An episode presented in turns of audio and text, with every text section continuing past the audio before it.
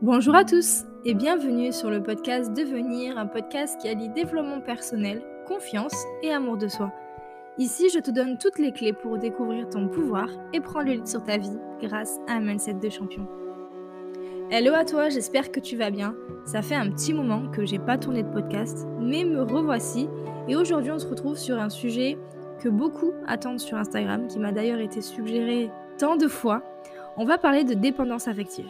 Alors, c'est vrai qu'il y a énormément de choses à dire sur ce sujet, tant de sous-sujets aussi à aborder. Donc il y aura plusieurs parties sur la dépendance affective, des choses à aborder plus précisément. Mais dans ce premier podcast, à ce sujet, on va aborder trois choses principalement. Donc déjà, qu'est-ce que la dépendance affective? Comment on la reconnaît? D'où vient-elle? À quoi elle est due? Etc. Et puis dans un prochain podcast, on abordera comment on s'en libère. J'en profite, si tu as un sujet que tu veux qu'on aborde sur ce gros sujet-là, n'hésite pas à m'envoyer un message sur Instagram. Avant de commencer, j'ai pas la prétention de dire que je suis super calée sur le sujet de la dépendance affective. J'ai simplement une autre vision des relations que j'essaie un peu de vous partager au travers de certains podcasts et je dirais de mon expérience de couple et d'autres de la vie dans mon développement de moi-même qui m'ont permis de voir beaucoup de choses autrement. Et notamment dans mon couple, j'ai pas vraiment vécu de relation dans la dépendance au point de créer une dépendance affective. Peut-être que tu le sais ou pas, mais je suis en couple depuis plus de 6 ans 6 ans avec la même personne, mais bien loin d'avoir la même relation. Il y a d'ailleurs quelque chose, et c'est une parmi tant d'autres qui me permet de faire durer la relation, et c'est le fait que, en tout cas je parle dans mon cas, même si je pense que ça marche pour tout le monde, le fait que mon couple a besoin de mourir pour renaître et créer une nouvelle relation. Une nouvelle étape dans notre relation qui correspond avec qui on est à ce moment-là. Je dis pas que on a besoin de se séparer à chaque fois, pas du tout, ça peut simplement partir d'une discussion, se faire naturellement même, même si oui, à un moment donné, on a eu ce besoin de se séparer. Et donc aujourd'hui, on n'a plus du tout, du tout la même relation qu'à nos débuts. On est loin de la relation que on aura dans des années sûrement. En même temps, quand on s'est rencontrés, on avait 17 ans à peu près. Et à ce moment-là, à nos débuts, on peut dire que oui, il y a eu une dépendance affective sans forcément être allé dans des extrêmes comme j'ai pu lire euh, dans des témoignages qui sont bouleversants. Mais on a su vaincre ça et ce n'est plus du tout le cas aujourd'hui. C'est aussi euh, ce que j'aime le plus dans mon couple et ce qui me rend fière, le fait qu'on ait tout construit ensemble, qu'on ait tout appris, grandi ensemble. Le début de notre relation, on savait pas vraiment ce qu'était un couple sain et je peux comprendre que à 17, 18 et bien avant, aujourd'hui on se met en couple bien bien plus jeune, mais on ne sait pas à cet âge, on ne sait pas ce qu'est vraiment une relation, on ne sait pas vraiment ce que c'est aimer inconditionnellement, personne ne nous apprend ça, et c'est ok. Chaque relation se construit grâce à qui nous sommes, à nos valeurs, donc chaque relation est différente parce qu'on est tous différents. Une relation, les relations, ça ne s'apprend pas, ça se construit. Aujourd'hui, on commence à créer des relations super tôt et je peux comprendre que la dépendance affective puisse exister à cet âge-là, sauf que souvent, trop souvent, on amène ça aussi dans nos relations en tant qu'adultes, on n'apprend pas de ça, de ce, qui a pu se passer dans des relations passées. Puis si j'ai aussi euh, accepté de, et décidé de parler de dépendance affective, c'est parce qu'elle est entièrement liée à la confiance en soi. Et avant de démarrer vraiment dans le vif du sujet, je pense qu'il y a une différence. Et n'hésite pas à me dire ce que tu en penses sur les réseaux. Ce serait un plaisir d'échanger avec toi. Qu'il y ait une différence entre dépendance et dépendance affective. Je vais essayer de m'expliquer. Quand on aime une personne, il y a toujours une sorte de dépendance, d'attachement. Attachement, c'est un mot plus adapté. De la personne aimée, de la relation euh, qui nous fait ressentir, qui nous fait nous sentir mieux, qui nous fait nous sentir bien. On n'est jamais complètement détaché de l'autre. Mais jusqu'à un certain point. Et justement, c'est ce fameux certain point que l'on va parler et qu'en tout cas j'appelle dépendance affective. J'insiste vraiment sur la différence entre être rattaché pour la personne que l'on aime, qui est à mon sens normal, on tient à cette personne, on tient à cette relation, aux émotions que l'on ressent et ce qu'on vit tout simplement, et la dépendance affective à proprement parler, qui est vraiment... Euh, qui est carrément un trouble de la personnalité, une véritable addiction à la relation, à l'autre, où on va venir vraiment combler quelque chose de très profond. D'ailleurs, je pense aussi que la relation n'est pas du tout la même parce que du coup, la relation de couple se crée uniquement pour répondre à ces besoins-là. Mais ce besoin d'attachement, lui, il est naturel, il est normal, il est sain. Il n'y a rien de pathologique à vouloir aimer et être aimé. Les besoins affectifs font partie de nos besoins fondamentaux et l'attachement est essentiel à la fois pour ta santé mentale que pour euh, ta santé physique. Alors qu'est-ce que la dépendance affective? La dépendance affective, c'est ce certain point qui fait qu'on ne vit plus pour soi mais pour l'autre. En s'effaçant totalement euh, face à son ou sa partenaire, une personne dépendante va rechercher sans cesse l'approbation de son partenaire dans tout ce qu'elle entreprend. Elle ressent une, une peur panique à l'idée d'être abandonnée et vit la relation comme un combat de tous les jours. On parle de dépendance quand, dans une relation, notre estime de soi est entièrement dépendante du regard que l'on porte, euh, que porte l'autre sur nous. On n'existe que dans le regard de l'autre. D'ailleurs, les relations de dépendance sont souvent, même très souvent, des relations qui font souffrir et une relation où on est rarement satisfait. On a l'impression de toujours devoir en faire plus pour susciter l'intérêt de l'autre. Et même lorsqu'on rentre dans une nouvelle relation avec une nouvelle personne, le scénario se répète encore et encore, même si souvent, c'est vrai, c'est extrêmement difficile de mettre un terme à la relation parce que euh, simplement parce que la peur de la solitude est immense. Maintenant, ce serait quoi la différence entre une relation amoureuse et une relation de dépendant affectif J'avoue que c'est pas hyper simple de comprendre où se trouvent les limites. En couple, le dépendant affectif est dans une attente permanente.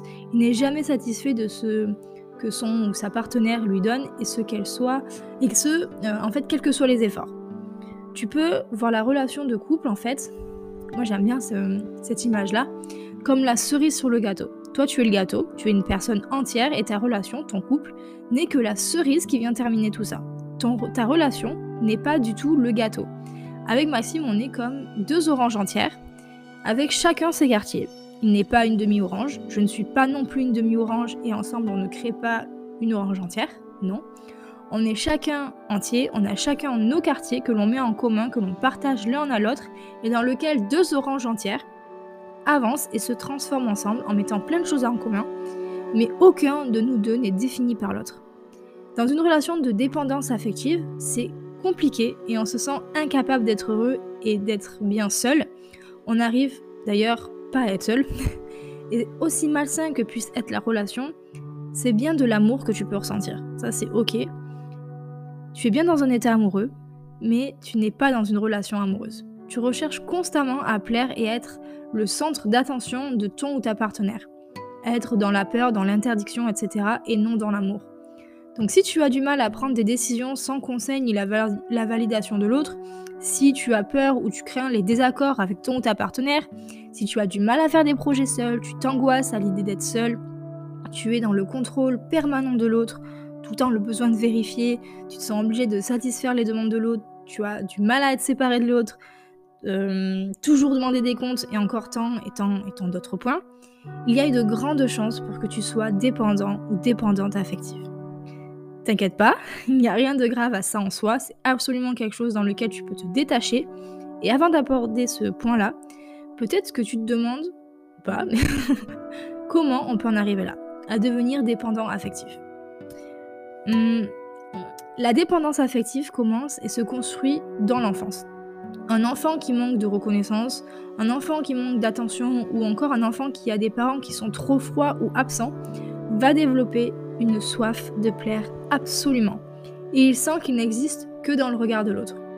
Il y a d'autres choses aussi qui peuvent expliquer qu'une personne développe euh, la peur de la solitude, un manque d'estime de soi, la peur de l'abandon et le complexe du sauveur, qui est le complexe du sauveur, c'est on veut régler les problèmes de l'autre et on oublie de se regarder soi. Puis, il y a aussi les dépendants affectifs qui expriment aussi souvent une véritable angoisse du désaccord. Ils ont du mal à refuser, de rendre un service et euh, évite autant que possible le conflit.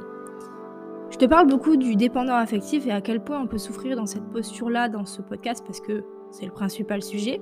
Mais je voudrais juste ajouter un point par rapport à la personne en face qui fait l'objet de l'affection du dépendant et pour qui c'est extrêmement difficile de faire face à, cette, à toute cette jalousie, ce contrôle, le fait qu'on lui demande de combler un gros gros problème qui est je ne m'aime pas, aime-moi c'est extrêmement lourd pour cette personne-là en face de supporter ça et de faire face à ça.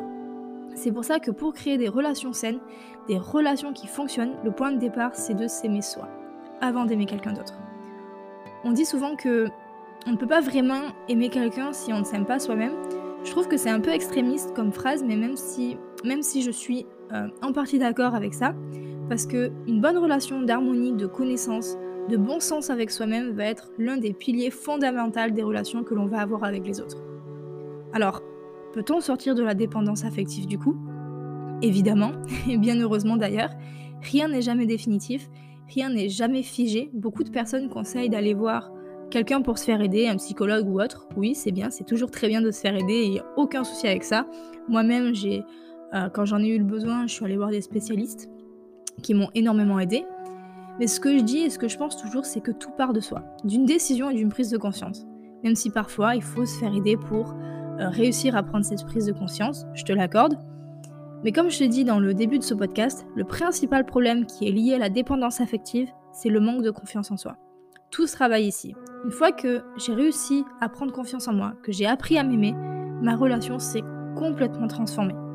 C'est important de comprendre que la seule chose que l'on peut changer, c'est nous-mêmes. Alors oui, ça demande un long travail difficile d'introspection, mais tu réaliseras que pour avoir une relation qui est satisfaisante, il te faudra apprendre non pas à faire plus, mais à faire les choses autrement. Je ferai tout un podcast sur comment se libérer de la dépendance affective, mais je voulais juste te partager un point dans ce podcast. Renoue avec toi-même. Tu as, tu as la chance de euh, pouvoir renouer avec la personne la plus importante de ta vie, toi. Les dépendants affectifs se donnent entièrement à leurs relations, ils s'isolent et négligent souvent leur famille, leurs amis, et délaissent leur passion, leur intérêt et s'oublient dans la relation. Cette liberté retrouvée est une chance de reprendre contact avec tes buts et tes aspirations profondes. Crois-moi, les difficultés qui surviennent lorsqu'on recadre notre vie en valent tellement la peine. Et puis n'hésite pas non plus à euh, prendre des initiatives au quotidien sans demander la validation de l'autre, de prendre du temps pour toi et uniquement pour toi, de prendre en compte ta valeur, tes qualités, de ne pas donner de l'attention dans l'unique but d'en recevoir, mais d'exprimer les choses seulement avec ton cœur et ton amour et non pas avec la peur, de donner ton avis quand tu en as envie, de voilà quand tu as envie de le donner, d'oser, de reprendre ton pouvoir et puis surtout euh, d'éviter et de se libérer des tu m'aimes, tu penses à quoi, euh, tu étais avec qui au téléphone, et toutes ces phrases qui expriment davantage ta dépendance et ta fragilité que ton amour. Et puis simplement, j'ai envie de te demander, qu'as-tu envie de créer comme relation? Une relation qui devient étouffante parce que tu as du mal à vivre pour toi-même?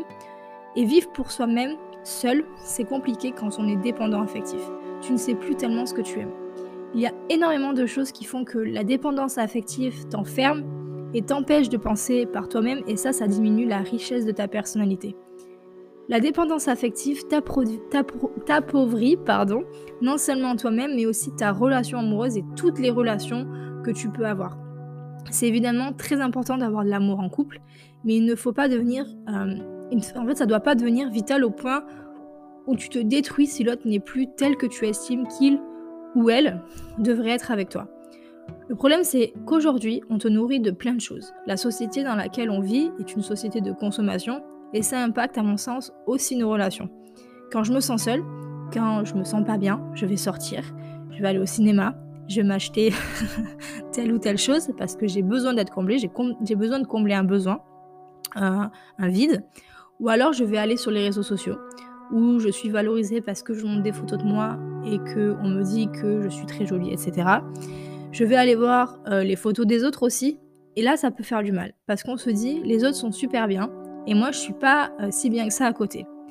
C'est juste en fait qu'on essaye de nous combler, de faire en, sorte qu'on n'ait plus tellement envie euh, de vivre de la solitude.